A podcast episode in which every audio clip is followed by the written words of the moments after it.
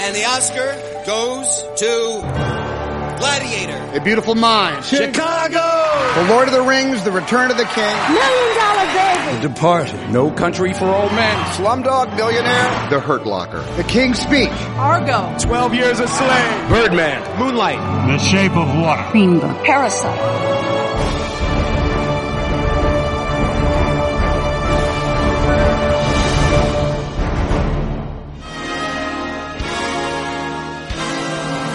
Saludos a todos. Acabáis de darle al play al programa número 189 de el podcast de Cinoscar y Rarities. En los próximos minutos repasaremos las novedades de cines y plataformas que ya forman parte de la temporada de premios 2020-2021, una carrera incierta que nosotros analizaremos mes a mes con cinefilia, sin spoilers y de la mano de muchos colaboradores. En este audio participan Mayra Meza, Runi Valencia, Diona Hidalgo y Raúl Artiaga. Y os habla, una vez más, Javier Vidal. Arrancamos recordando el primer momento importante de esta award season, la flamante victoria en Venecia de Nomadland de Chloe Zhao, que promete ser una de las contendientes más fuertes de los próximos Oscar. Amigos, sed bienvenidos y gracias por darle al play.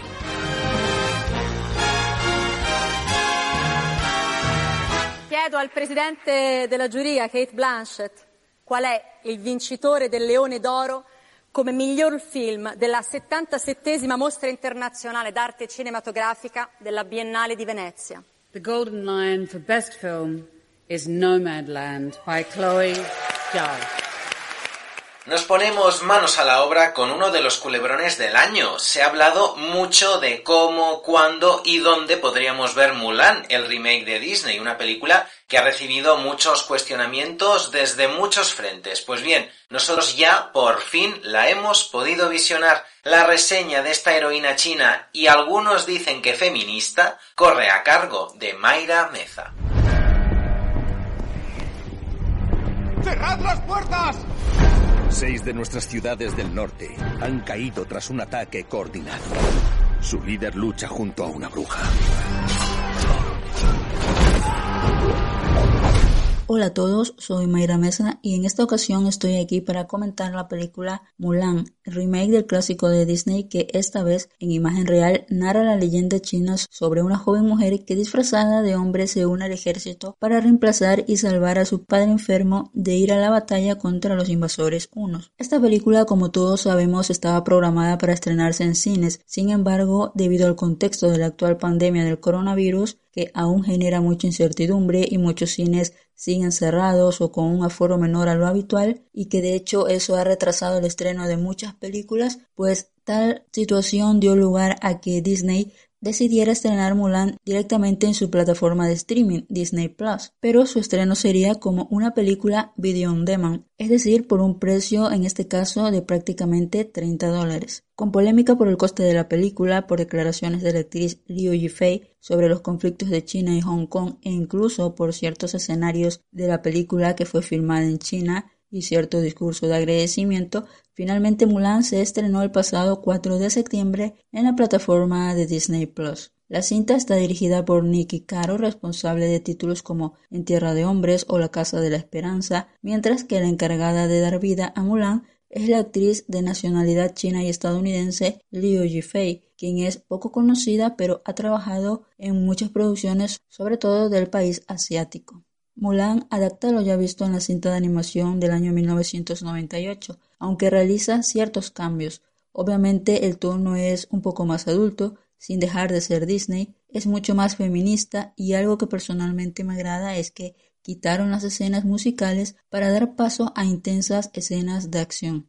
Su aspecto técnico en cuanto a efectos visuales, el sonido, el montaje está bastante bien, al igual que la puesta en escena, el diseño de producción, la música también hay que decir que acompaña bastante bien muchos momentos que rozan lo épico y sobre todo hay que destacar a Liu Yifei por su solvente interpretación como Mulan.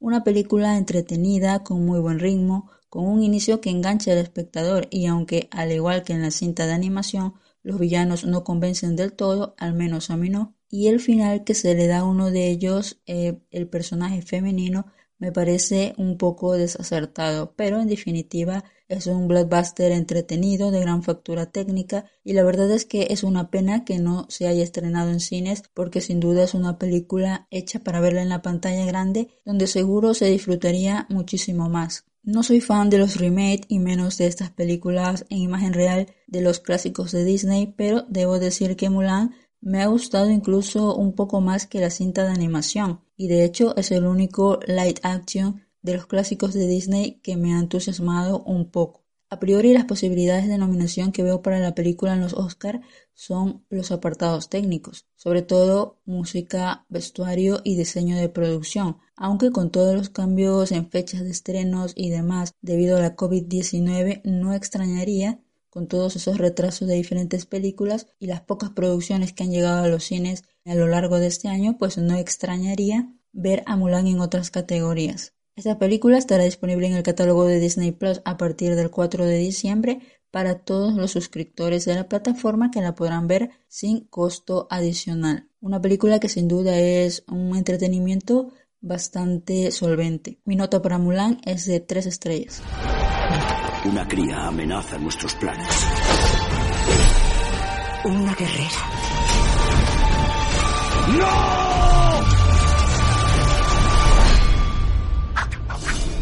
No nos movemos del continente asiático, aunque el tono ahora es francamente diferente. Si hay una herida que recorre el subconsciente y el cine estadounidense es precisamente el trauma de Vietnam. Después de ganar el Oscar por el guion de Infiltrado en el Clan, Spike Lee vuelve a abanderar el Black Power, esta vez con atuendo militar en The Five Bloods, Hermanos de Armas, sus 150 minutos ya están disponibles en Netflix. Firma la crítica del film nuestro compañero Rooney Valencia.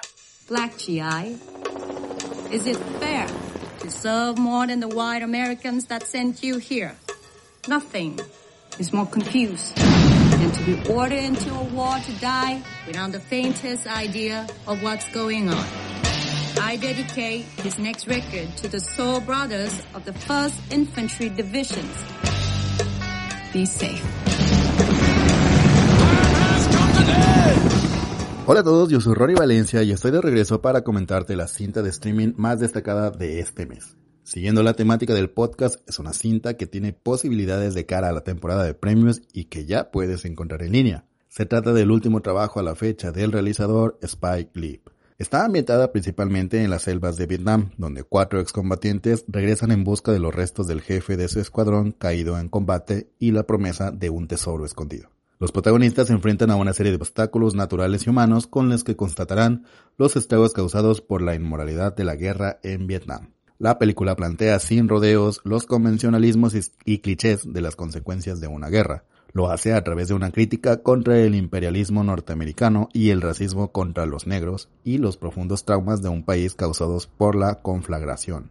No te voy a mentir, la verdad es que la película de Lee es un tanto ambiciosa, tiene elementos que la vuelven larga y errática, entrando en la segunda mitad el ritmo flaquea cuando Lee subestima al espectador, presentando soluciones que se ven muy superficiales como si pareciera que tuviera poca planeación. Los personajes son un grupo de soldados norteamericanos veteranos de guerra, en gran parte suelen actuar como adolescentes y algunos tienen un planteamiento muy escaso de su realidad. Hay un mensaje muy interesante que plantea el director. Este indica que el negro es malo porque así lo hicieron los blancos malvados. El problema de este mensaje es que no hay condición de raza, color o religión en ello. El poder puede corromper a los más débiles sin excepción. La comedia que el realizador le imprime a la historia vuelve a este largometraje una farsa llena de simbolismos que sustituyen y denuncian a la realidad planteada. Los elementos más destacables de la cinta son la fotografía y musicalización y el trabajo de Delroy Lindo, por sobre todo el reparto.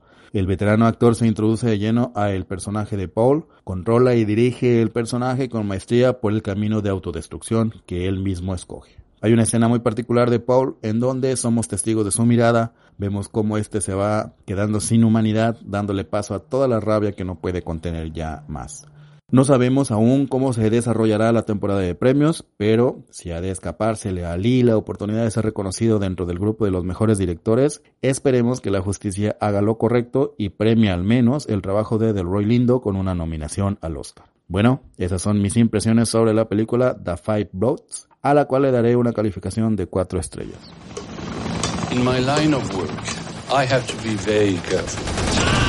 And that means knowing exactly who I am in business with.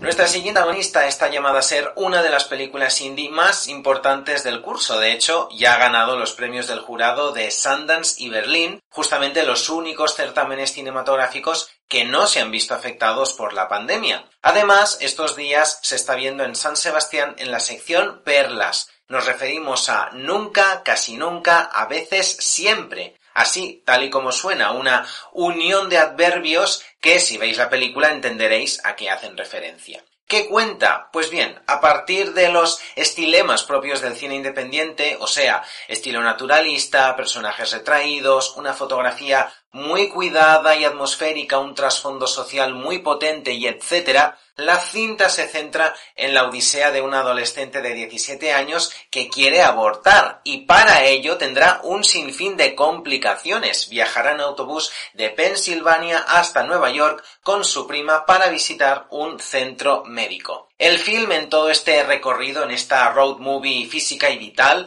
resulta muy sutil. Yo diría incluso que cada espectador, según sus creencias y posiciones vitales, la experimentará y la racionalizará de una manera diferente, algo que dice mucho de la propuesta de la película. En lo personal, creo que el film habla subrepticia pero claramente sobre la apatía, la soledad, los abusos, el acoso escolar, los peligros de la adolescencia, la vulnerabilidad de las mujeres y esa sensación muy adolescente, muy humana y muy incómoda de que algo o alguien te está mirando, juzgando y marcando tus pasos sin tú decidirlo, sin ser dueño de tu propio destino. Por resumirlo, nunca, casi nunca, a veces siempre es una alegoría sobre la feminidad enclaustrada, sin importar la edad y la condición. Prestad mucha atención a sus dos actrices debutantes. Hacen un gran trabajo y pueden tener una larga trayectoria. Se llaman Sidney Flanagan y Talia Ryder. Dirige la cineasta Elisa Hitman, que ya sumó nominaciones muy suculentas en los Gotham e Independent Spirit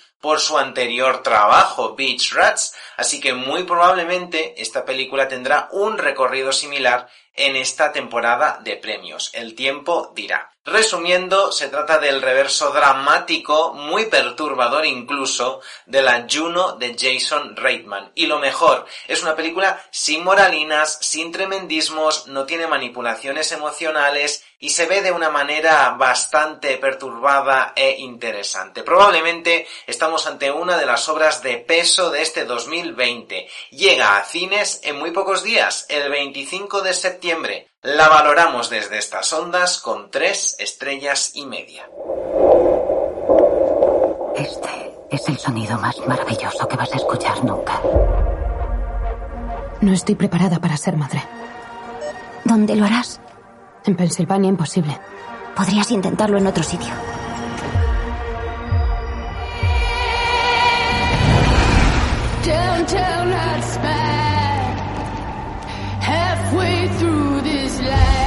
Tiempo ahora para analizar un título que ya ha despertado todo tipo de filias y fobias muy encendidas. Por las redes encontraréis un sinfín de teorías en torno al último trabajo de Charlie Kaufman, intriga, drama romántico y road movie surrealista que Netflix estrenó hace unas semanas. Dionar Hidalgo reseña sin spoilers, estoy pensando en dejarlo y su tráiler suena así.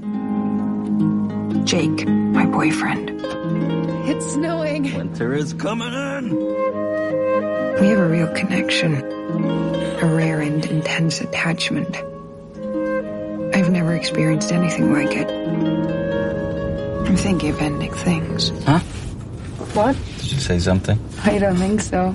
Hola amigos de Cinoscar y Rarities, mi nombre es Leonard Hidalgo y les voy a comentar mi reacción personal con la película eh, Estoy pensando en dejarlo o como muchos también lo conocen como eh, Pienso en el final o en inglés que se llama I am thinking of the ending thing. Es la nueva película del director Charlie Kaufman, este es su tercer largometraje. Él más que todo ha sido reconocido por su trayectoria como guionista de películas como quiere ser John Malkovich o la fabulosa El eterno resplandor de una mente sin recuerdos. Que personalmente sigue siendo de los guiones de él mi favorito. Con esta película nueva, I Am Thinking of the Ending Things, este Kaufman sigue explorando al ser humano en contraposición de la realidad que uno tiene y analiza las cosas de una manera manejando siempre su estilo surrealista. Por un momento me, me pareció interesante un poco la, la idea en que él va reflejando esos conceptos de de la vida, de cómo la vivimos, de las decisiones que tomamos como personas, pero lo hace de, una mirada este, un poco difícil de, de atravesar. Porque esta película, pues como hemos visto, está generando reacciones muy distintas en ambas partes. Porque la película se hace un poco tediosa, utiliza mucho la metáfora, muchas referencias que si tú no las conoces, si tú no conoces un poco de esa filosofía que está trayendo Kaufman, creo que la película se pierde en esos detalles y yo creo que es algo que la gente ha empezado a notar. La película parte sobre un viaje de una pareja en donde ella está pensando en terminarlo a él, y, pero acepta acompañarlo en el viaje e ir a visitar a sus padres, pero cuando llega a la casa de los padres la situación se vuelve incómoda y empiezan a ocurrir cosas que te van sacando, pero tienes que ir agarrándola. Eh, está dividida muy bien en actos. Los, el primer acto y el tercer acto, que es como el del carro que dura hasta media hora, se me hacen un poco tediosas, porque al final de cuentas la película personalmente para mí es una película muy pretenciosa porque pretende que uno como espectador esté más allá de lo que está contando y siento que la película es buena en sus intenciones pero a la hora como yo espectador no me no me logra amarrar en la idea que está montando. De ahí en fuera la película me parece increíble en cuanto a su fotografía, ese montaje, ese ritmo, cómo lo va manejando. Creo que la película sí funciona en sus ideas y cómo Kaufman las está recreando. Pero como le digo, al final siento que no me invita a, a a entrar más allá de la película y por eso es que choco con ella en esos aspectos. Pero de ahí en fuera me parece espléndido, tengo que rescatar la actuación de Tony Collette, es increíble. Jesse Plemons está genial, creo que es un actor que está creciendo demasiado y sin duda la, la revelación es Jesse Bucklet, creo que está increíble como esta chica que al final no sabemos cómo se llama. Para darle una puntuación le doy tres estrellas y media de 5 time passes through us, blowing like cold wind.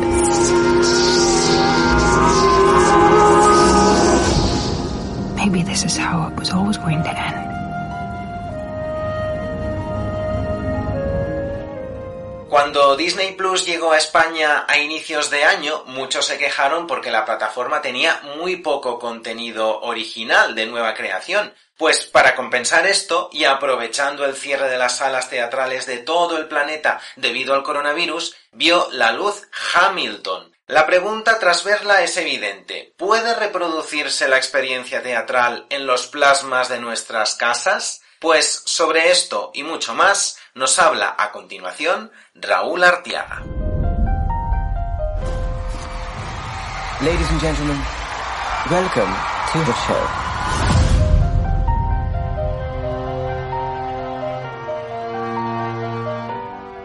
Buenas a todos, mi nombre es Raúl y es mi segunda temporada en Cinoscar y Rarities. En este podcast eh, que me ha tocado trabajar en una parte acerca de películas que pueden aspirar a los próximos Oscars, me ha tocado hacer la crítica de la película Hamilton, una de las películas más destacadas del año, que ha obtenido muy buenas valoraciones tanto por parte del público como de la crítica desde su estreno en Disney Plus. Hamilton es la proyección fílmica de la obra de teatro del mismo nombre, un musical que ha obtenido numerosos premios y bastante buenas valoraciones.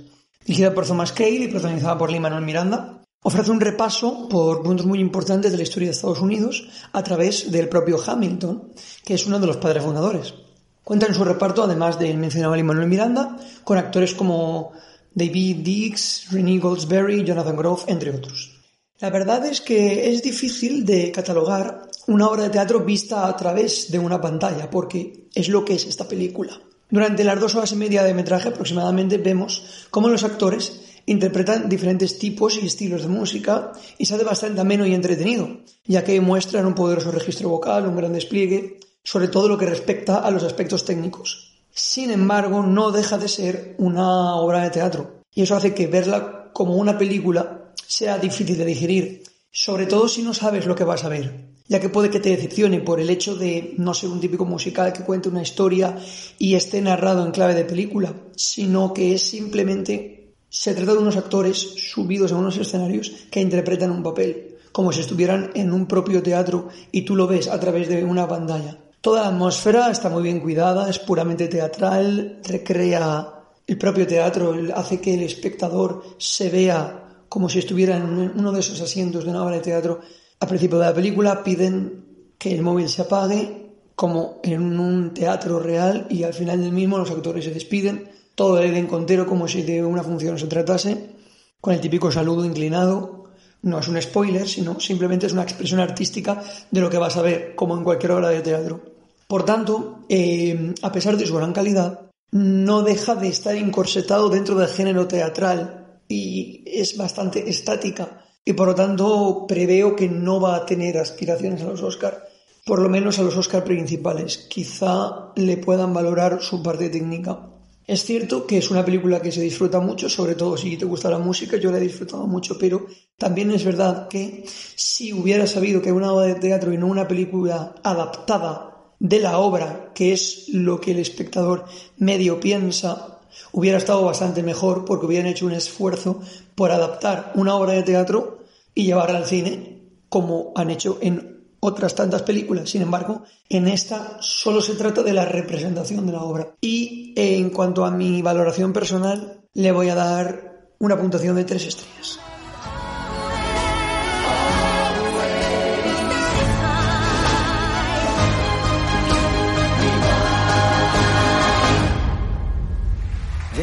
is Hamilton.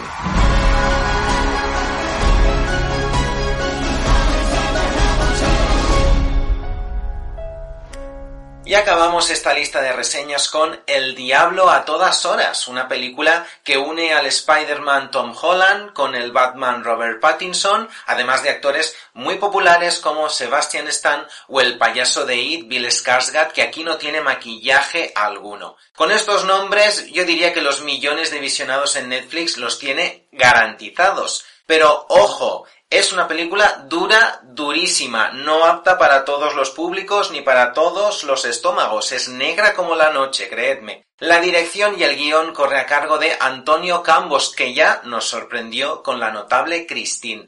Realmente Campos lo que hace aquí es seguir muy fielmente la cronología de hechos y personajes que ya aparecen en el libro homónimo de Donald Roy Pollock. Una novela difícil de leer, pero lo que cuenta en ella es absolutamente vibrante y tremendo. Y eso es precisamente lo que le recrimino a El Diablo a todas horas, tanto al libro como a la película. A veces cuesta creer que en ese paisaje de la Norteamérica rural de los años 60 no hay o no hubo ningún atisbo de humanidad, de empatía, de bondad, de esperanza. Todo es desazón, todo es sangre y vísceras, y en pantalla todo son desgracias, venganzas y psicopatías, y a veces todo ello acaba cargando un poco las tintas. La trama une los caminos de un excombatiente del Vietnam que está traumatizado, un predicador pedófilo, otro que directamente puede calificarse como tarado, una pareja que mata a autoestopistas sin motivo alguno y un sheriff corrupto. La historia, ya veis, es tensa e intensa, pero lo dicho, a veces tanta hipérbole juega en contra de la función. Además, ¿Para qué engañarnos? En lo ético y en lo estético, Antonio Campos, por mucho que lo intente, no llega al nivel de los hermanos Cohen o al naturalismo crítico y sucio del cine yankee de los 70, que yo creo que son parte de las influencias de esta película. Eso sí, destaco dos puntos a favor. Uno, la demostración del saber hacer de Robert Pattinson, que digan lo que digan los escépticos, me parece un buen actor. Y dos, Puede resultar interesante la cinta, pues a los estudiosos de sectas, criminólogos, psicólogos, tiene además uno de los discursos sobre la religión más sórdidos que recuerde en mucho, mucho tiempo. Para bien o para mal, es una de esas películas que no se olvidan. El diablo, a todas horas, aunque con irregularidades, os espera en Netflix. En el examen de El Podcast de Cinoscar y Rarities obtiene tres estrellas.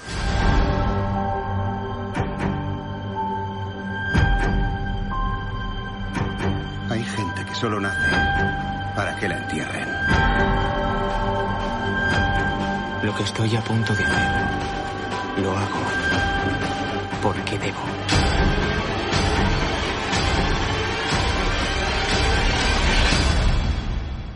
No porque quiera.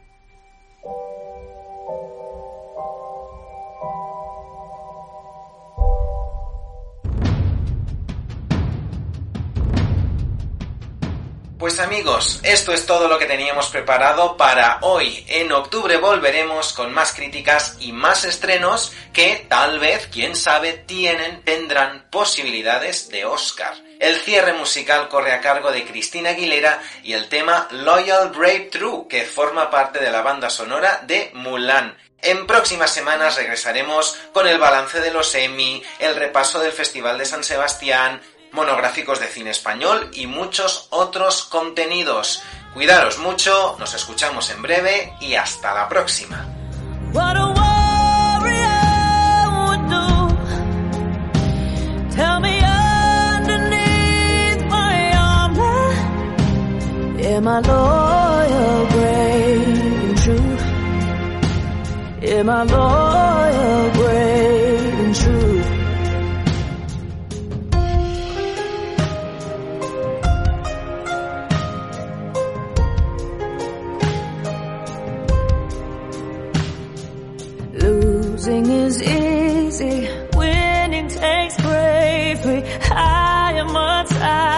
Tiger's fool. Out in the open, no one to save me. The kindest of whispers are cool. Should I ask myself in the water what a warrior would do? Tell me underneath my armor, am I loyal, Am I loyal, brave, and true?